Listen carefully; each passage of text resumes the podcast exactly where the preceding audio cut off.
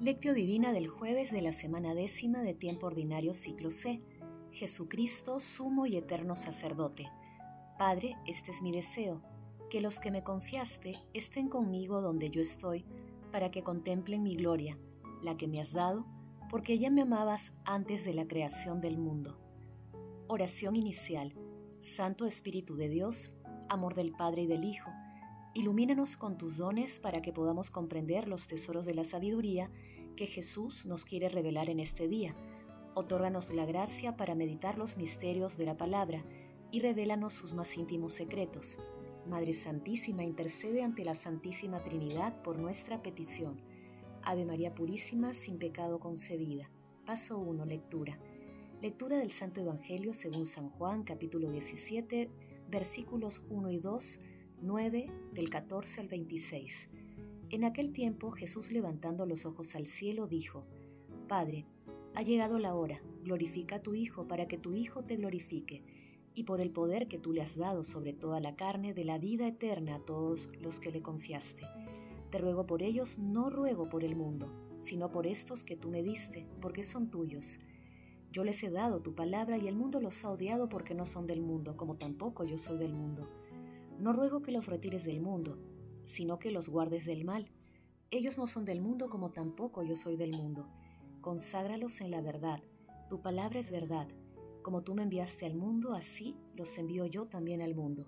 Y por ellos me consagro yo para que también se consagren ellos en la verdad no ruego solamente por ellos, sino también por los que, gracias a tu palabra, creerán en mí.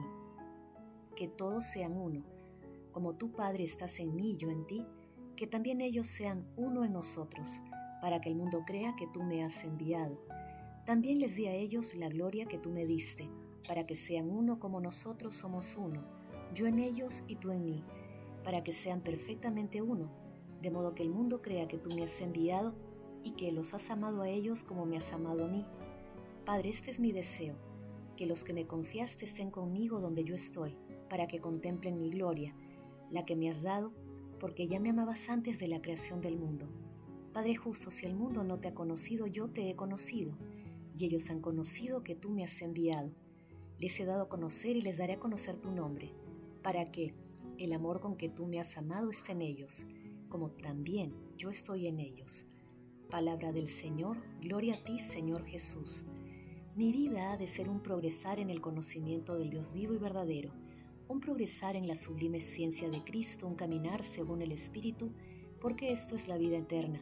Una vida a veces poco apetecible porque la condición humana se vive en la carne y en la sangre, porque el mundo me envuelve y me condiciona, porque mi fe se muestra aún titubeante e incierta. Sin embargo, Basta con que me detenga a reflexionar sobre las palabras del Señor. Basta con invocar su Espíritu para que yo reemprenda el camino hacia el inefable mundo de Dios y llegue a comprender la suerte de haber escuchado estas palabras que me unen al Padre y al Hijo en el vínculo del Espíritu, para preguntar alguna gota del dulcísimo océano de la vida eterna. Hoy celebramos a nuestro Señor Jesucristo, sumo y eterno sacerdote, y lo hacemos con la oración sacerdotal de Jesús, calificada así por D. Citreo en el siglo XVI y que comprende los versículos del primero al 26 de Juan capítulo 17. La oración consta de tres partes. En la primera Jesús ora por su glorificación, que es la gloria de Dios Padre.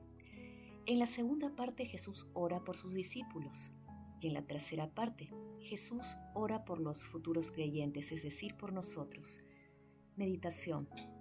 Queridos hermanos, ¿cuál es el mensaje que Jesús nos transmite a través de su palabra? En la oración sacerdotal de Jesús, nuestro Señor Jesucristo pide su glorificación para glorificar a Dios Padre. En este sentido, pidamos al cielo la fe para estar plenamente convencidos de que la vida eterna consiste en conocer al único Dios verdadero y a aquel que envió a su Hijo a la humanidad. Acojamos la palabra y hagamos la realidad en el amor, porque así glorificamos a Dios. Asimismo, los consagrados tienen la tarea de prolongar en el mundo la misma misión de Jesús, la misma que Jesús les encomendó a los apóstoles. Para ello necesitan no solo la protección del Padre, sino también la obra santificadora de Jesús a través del Espíritu Santo. nuestro Señor Jesucristo ensancha el horizonte espiritual y ora por nosotros y por los creyentes del futuro, asociando a los discípulos y consagrados con los creyentes de todas las épocas, pidiendo el cumplimiento de la promesa de vida eterna hecha a los apóstoles.